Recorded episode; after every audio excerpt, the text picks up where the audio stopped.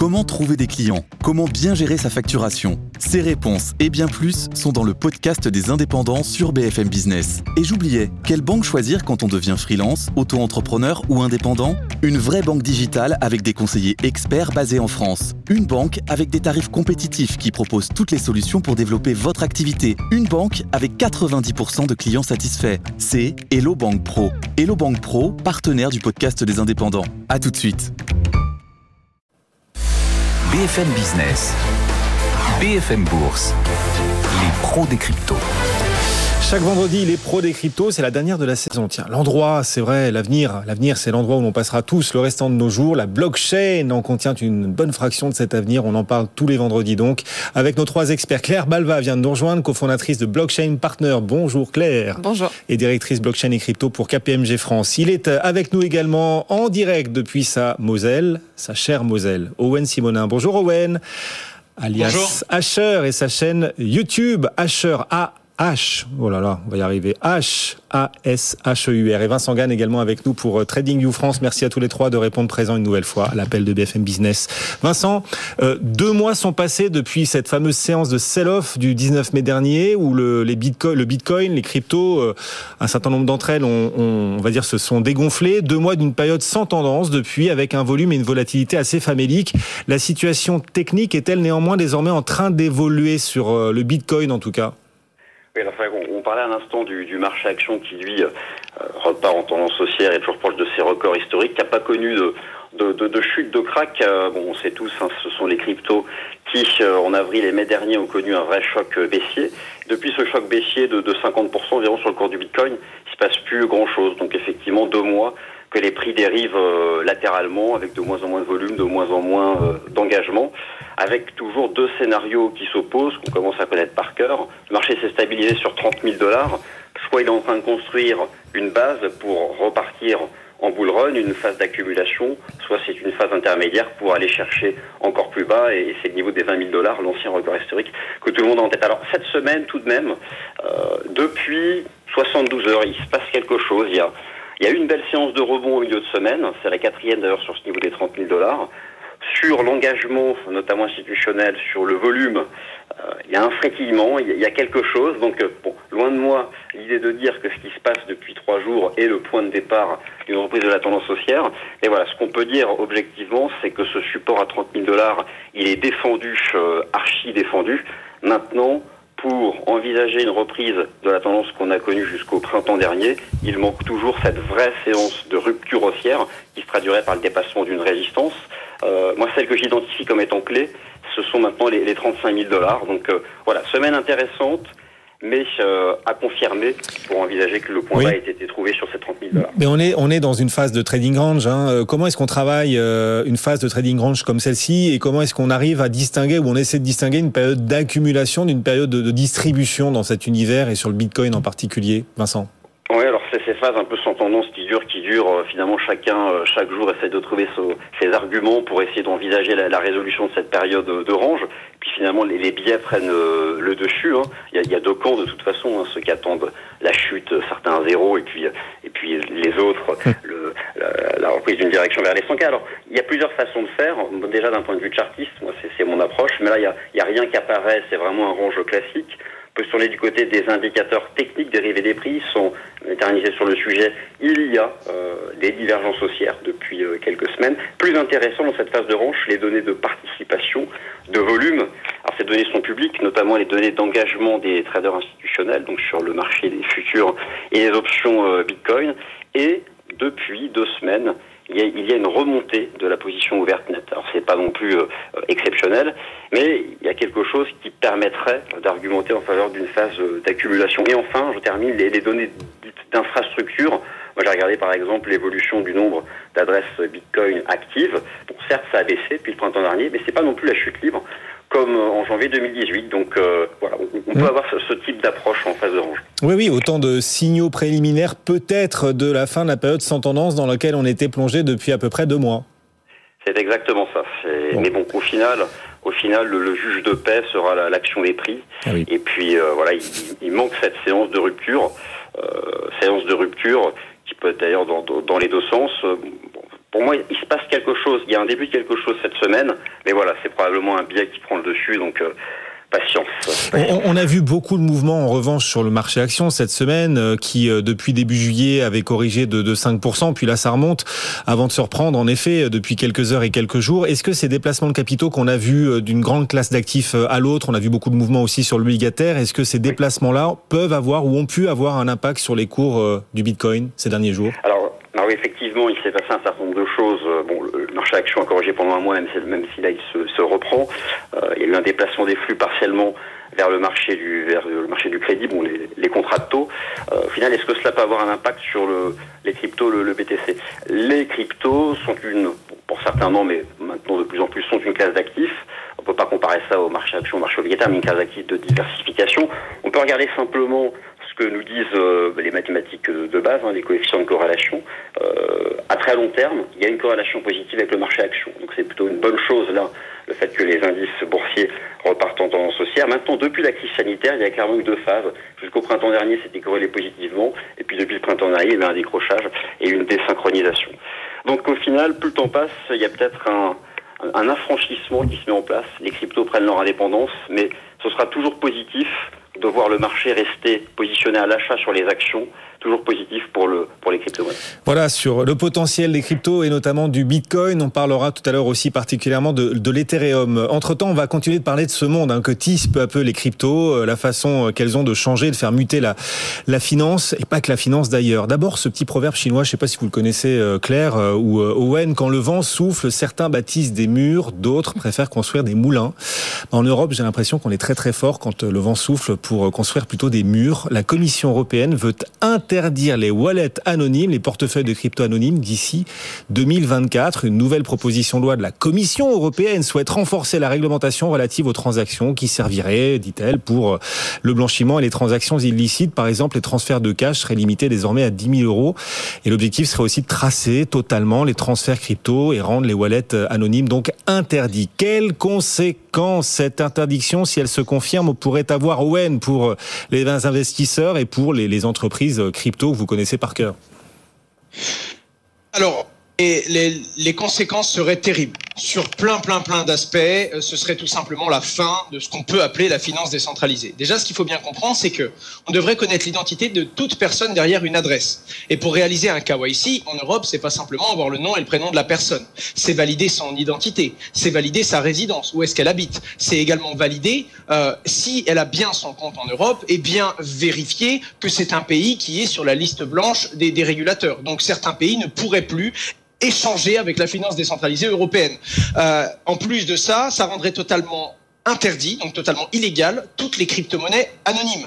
Il y a des crypto-monnaies qui sont anonymes, il y a des crypto-monnaies qui sont anonymisables, que l'on peut rendre anonymes, mais qui ne le sont pas forcément. C'est la fin du Monero, du Dash, du Zcash, du green, de plein de monnaies qui ne vous parlent peut-être pas à vous, mais qui sont à peu près toutes très connues du monde de, euh, du monde de, de, de, la finance décentralisée. Le, le, le problème, c'est un problème euh, qui est un problème de compréhension, je pense. Et c'est ça qui est inquiétant. Je n'avais jamais entendu une proposition aussi grave pour l'écosystème que cette dernière. Le, truc qui est dérangeant, c'est qu'on enlève totalement le côté euh, décentralisé de la finance si on autorise de faire ça.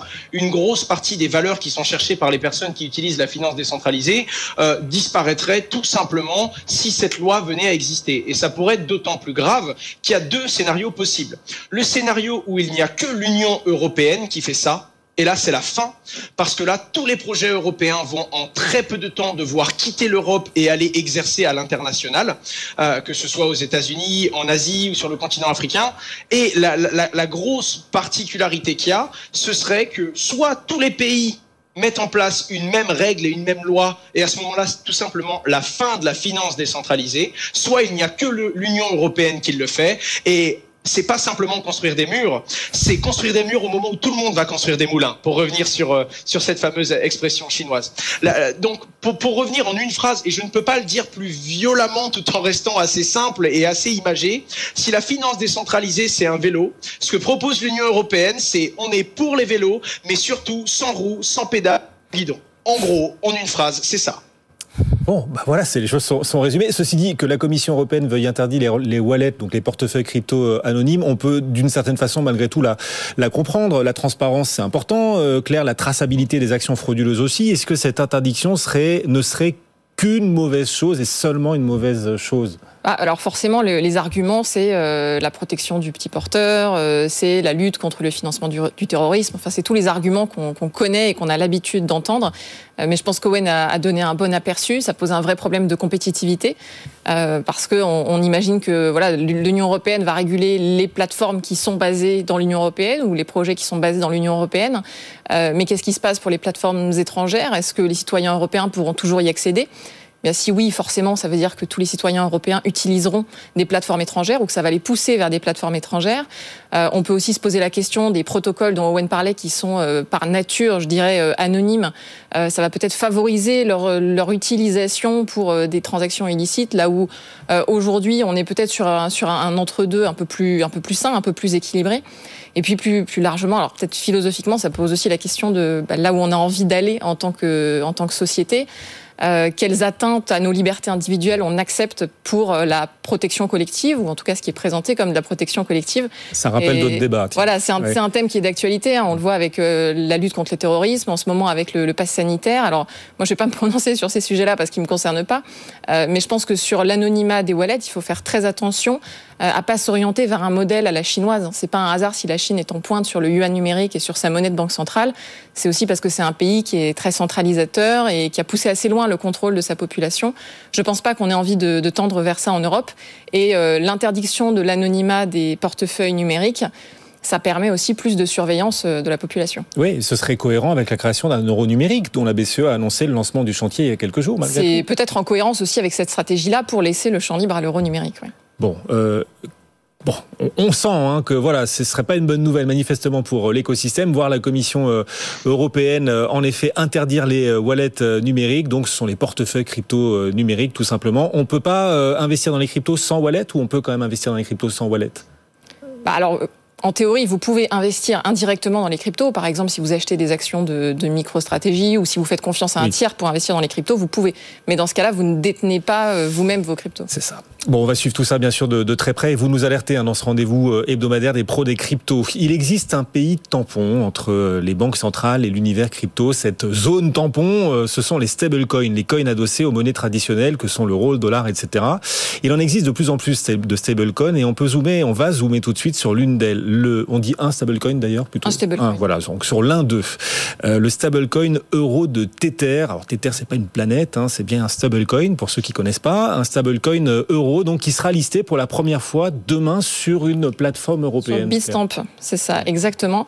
Euh, et alors, ce qui est intéressant, c'est qu'on se rend compte désormais que des stablecoins euros peuvent être créés par des entités privées. Alors, Tether n'en est pas à son coup d'essai. Hein. L'USDT aussi, c'est un très grand stablecoin indexé sur le dollar. Donc, euh, Tether va créer euh, plus ou moins l'équivalent en, en euros. Et donc, on se rend compte que des stablecoins euros peuvent être créés par euh, des acteurs même hors de la zone monétaire euh, euro et listés sur des plateformes qui sont là aussi basées hors de la zone monétaire euro. Donc on se rend compte euh, là aussi que finalement la BCE peut créer un euro numérique en 2025, 2026, 2027. Mais le plus probable, c'est que des acteurs privés vont créer des stablecoins euros bien avant parce qu'il y a un besoin marché. Euh, parce qu'aujourd'hui, il y a plus de stablecoins dollars que de stablecoins euros. Hmm. Et donc, ce besoin marché va inciter des acteurs à créer euh, ces stablecoins. Et donc, finalement, que l'euro numérique soit émis en 2025 ou 2027, c'est même plus un sujet. Ces acteurs privés vont arriver sur le marché. L'Europe peut décider, bien sûr, de les réguler, d'interdire même les, les stablecoins euros. Mais dans ce cas-là, la conséquence serait encore plus terrible, puisque ça pousserait les Européens à utiliser des stablecoins dollars. Et donc, ça donnerait au dollar encore plus d'hégémonie qu'aujourd'hui. Oui, mais ça n'empêche pas la Banque Centrale Européenne de réclamer justement un droit de veto législateur euh, sur les projets de stablecoin adossés à l'euro. Une décision qui, euh, vous le disiez, laisserait le champ libre au stablecoin dollar. Et voilà, ce serait une forme de. Tout à fait. Bah, aujourd'hui, il y a une écrasante domination des, des stablecoins dollars mm. sur le marché. Il existe quelques stablecoins euros. Hein. Je pense au, LUG, par exemple, euh, qui est un stablecoin euro euh, français qui a été créé par une filiale du groupe Casino, qui est listé sur CoinHouse. Euh, je pense au stablecoin euro de, Stasis. Donc il y en a plusieurs, mais on est sur des capitalisations qui se comptent en voilà, quelques millions, quelques dizaines de millions, alors que les stablecoins dollars, on parle de dizaines de milliards de capitalisation. Donc on n'est quand même pas du tout sur les mêmes niveaux. Bon, et tout ça montre que la compétitivité, ça passe aussi, ça passera de plus en plus aussi par euh, les crypto-monnaies, l'acceptation d'un certain nombre de stablecoins, la question aussi, les enjeux autour des portefeuilles de crypto numériques dont on parlait à l'instant. Et sur ces deux fronts, vous craignez que l'Europe prenne du retard l'un et l'autre, euh, Owen Simonin et, et, Claire Balva. Bon, si je vous dis the B word, the B word, ça dira probablement pas grand-chose à un certain nombre de néophytes. On va donc expliquer tout de suite de quoi il s'agit parce que bah, c'est une histoire vraie, c'est intéressant. Il était une fois, il était une fois quelque part de l'autre côté du globe, aux États-Unis, une conférence intitulée donc The B Word, avec le B de Bitcoin. Elle a eu lieu, cette conférence. Elle a vraiment eu lieu, c'était il y a quelques jours, mercredi dernier. Et les personnages emblématiques de l'écosystème crypto y ont participé. Des noms magiques. Jack Dorsey, le créateur de Twitter, il était là. Cathy Woods est apparu aussi. Et bien sûr, le très, très spatial Elon Musk. Claire, est-ce que vous pouvez expliquer de quoi traiter cette conférence de B-Word, euh, qui euh, évidemment dira pas grand-chose aux néophytes, mais qui constitue une pierre de plus, une étape de plus pour euh, faire avancer l'écosystème crypto? Bah, Comme son nom l'indique, c'est une conférence 100% Bitcoin. Donc on a parlé que Bitcoin, c'était une conférence qui était très attendue puisque forcément il y avait des personnalités très fortes. Hein, Cathy Woods qui gère une société de, gestion d'investissement et qui est aussi une, des, pionnières du sujet.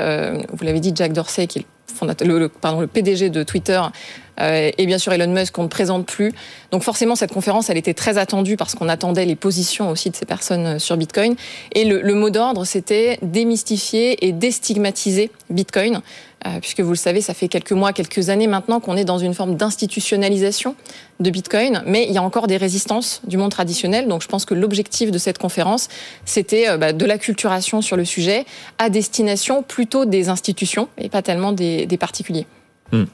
On, voit que cette conférence, elle a eu lieu aux États-Unis. Euh, on en voit aussi sur l'univers crypto, même si l'Europe risque de prendre du retard euh, face aux autres. Mais est-ce qu'on voit aussi de plus en plus de, conférences chez nous? Bien sûr, bah, c'était une semaine très active puisque cette semaine, c'était ce qu'on appelle l'ETHCC, donc l'Ethereum Community Conference, euh, qui avait lieu à Paris et qui rassemble toute la communauté Ethereum. Je crois qu'on en, on en reparlera un peu après.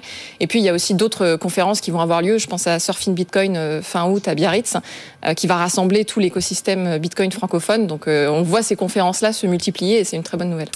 Surfing Bitcoin. Ah oui, ça Biarritz, bien sûr, puisqu'on va surfer sur euh, le Bitcoin. D'accord. Non, non, mais c'est intéressant. L'événement, en tout cas, c'est que sur cette conférence, pendant cette conférence qui a eu lieu donc aux États-Unis, c'était avant-hier mercredi, Elon Musk euh, s'est exprimé. Il s'est exprimé une fois de plus sur euh, le Bitcoin. Sa parole reste-t-elle écoutée, reste-t-elle respectée ou s'est-elle démonétisée? Est-ce qu'Elon Musk a de nouveau bousculé les marchés après ses allers-retours? Ou au contraire, est-ce que plus personne ne le croit dans la mesure où parfois il dit une chose et puis le contraire le lendemain? Owen alors, il n'y a pas eu d'impact direct, comme on peut le constater en général quand Elon Musk prend la parole. Beaucoup disent que c'est juste le marché qui a un peu plus de maturité et qui commence à arrêter de laisser Elon Musk influencer les cours à la hausse comme à la baisse. Encore une fois, quand Elon Musk prend la parole et en disant du bien d'une crypto-monnaie et qu'elle prend de la valeur, c'est parce qu'énormément de gens vont acheter à ce moment-là. Et quand le prix des crypto-monnaies baisse, c'est pas parce qu'Elon Musk a pris la parole, mais c'est parce que beaucoup de gens ont entendu qu'il a pris la parole et décident d'aller vendre ou d'acheter finalement.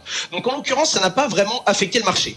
Après, la petite chose assez drôle, c'est que c'était the B word, donc euh, le mot avec le fameux B Bitcoin, et pourtant Elon Musk a réussi à rappeler quand même qu'il détenait également de l'Ether, du Dogecoin, et qu'il avait beaucoup d'espoir en la finance décentralisée encore une fois et qu'il pensait vraiment que c'était l'avenir qui allait se construire autour de ça. Pour en revenir sur la toute première question que vous m'avez posée aujourd'hui.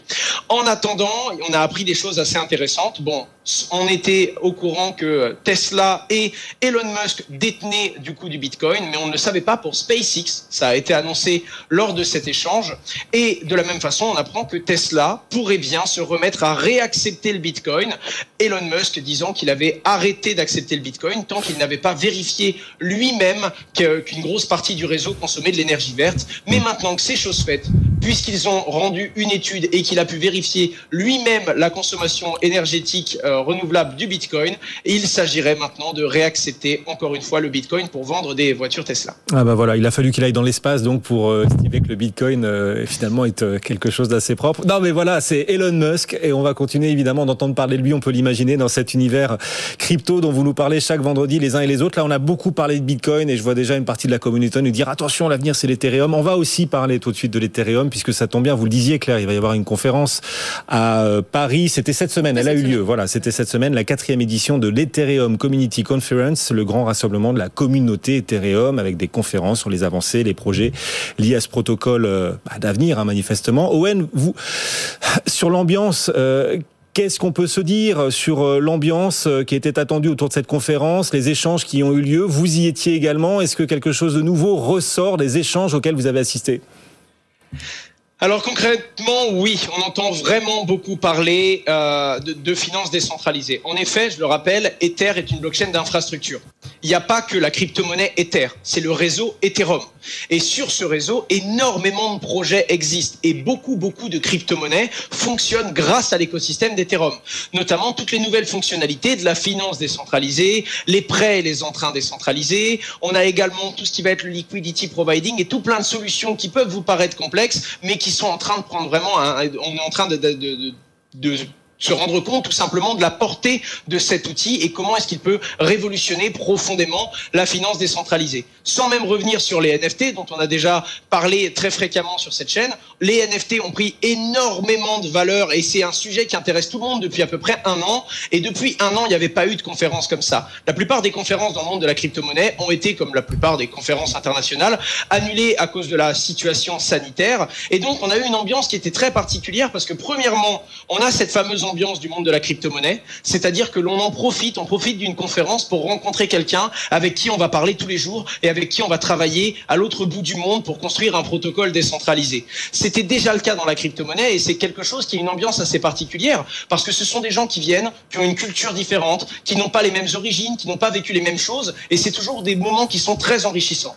Mais en plus de ça, on rajoute l'ambiance qu'on a euh, de fait de pas d'avoir vu personne pendant presque un an et ça donne des conférences très animées avec beaucoup beaucoup de bienveillance, des soirées, des événements annexes où les gens se retrouvent autant que pour que pour boire un verre que pour travailler ah bah et oui. ça donne une un envie très très plaisant à découvrir.